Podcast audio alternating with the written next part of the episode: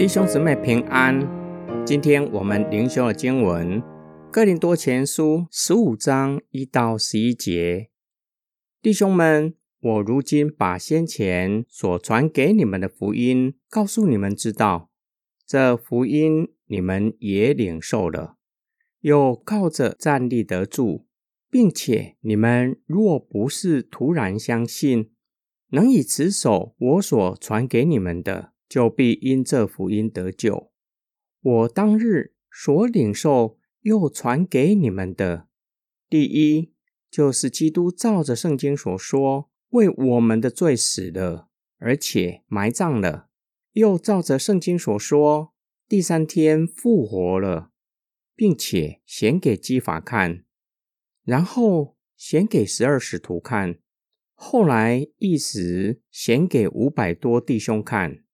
其中一大半到如今还在，却也有已经睡了的。以后显给雅各看，再显给众使徒看，末了也显给我看。我如同未到产期而生的人一般。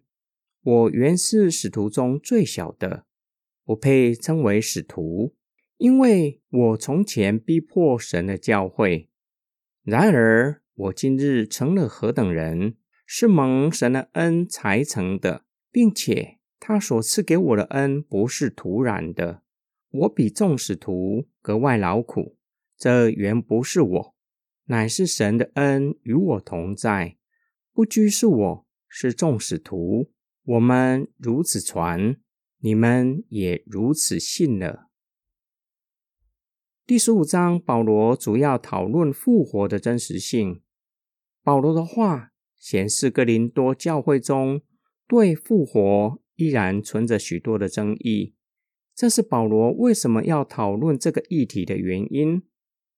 哥林多人对复活的争议基本上有几种可能：第一种，有人接受希腊哲学，认为只有灵魂才是不朽的。没有将来身体的复活。第二种可能，有人认为复活已经借由圣灵降临实现了。他们认为，既然已经领受了圣灵，就是属灵人，如同天使般存在，就不再有死亡，也就没有所谓复活的事。保罗首先告诉他们，复活是真实可信的。因为耶稣基督已经从死里复活，基督的复活不是没有身体，只是灵魂的复苏，而是具有真实身体的复活。有许多见证人见证基督复活的真实性，包括彼得在内的十二个使徒，还有五百多位的弟兄，其中许多人在保罗写哥林多前书的时候还活着。保罗将已经传给他们的福音再一次的讲述，这些已经成为教会深信的信仰根基，就是基督为了我们的罪死了、埋葬了，表明耶稣基督确实死了，并且第三天从死里复活，是神的大能叫耶稣基督从死里复活，这是众教会领受、相信。持守的福音，并且借此得救的保罗认定自己在诸多见证人中间，不但是使徒中最小的，并且用未到产期而生，形容他是不配得恩典的人，不像其他使徒曾经三年半跟随过耶稣，不但没有跟随过，还是曾经逼迫神的教会。这一切全是上帝的恩典做成的。神的恩典在保罗的身上不是突然的，让他比其他的使徒更多的劳苦。今天我们经文的默想跟祷告，我们生活在不断追求流行的时代，对新潮的文化尝试不加思索的接受，将这样的行为视为是时尚。跟得上时代的脉动，跟随潮流的风气，会不会让人扬弃古老的福音，把福音视为是古老的神话，特别是耶稣基督从死里复活，只是使徒们为了传教，将耶稣神格化呢？哥林多人对复活存在着某种的偏差。保罗的回应不是以新奇的话，而是以教会早已经接受并且广泛流传的信仰信条，告诉哥林多人：耶稣从死里复活是真实、是可信的。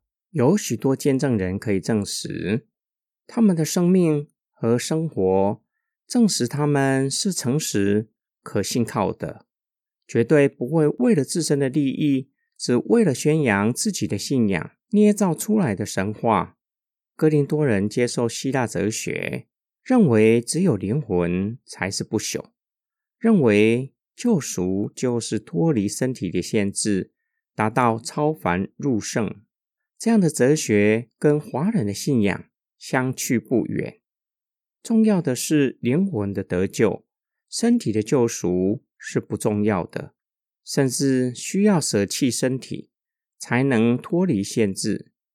圣经却是启示我们，上帝的救赎不只是救赎我们的灵魂，同时拯救会死亡的身体。只是救赎的途径必须经过死亡，才有身体的复活。身体的复活，在基督教的信仰不是可有可无的，是重要的信仰信条。我们知道必死的身体将来要从死里复活，这样的信仰信条对你有什么样的重要性呢？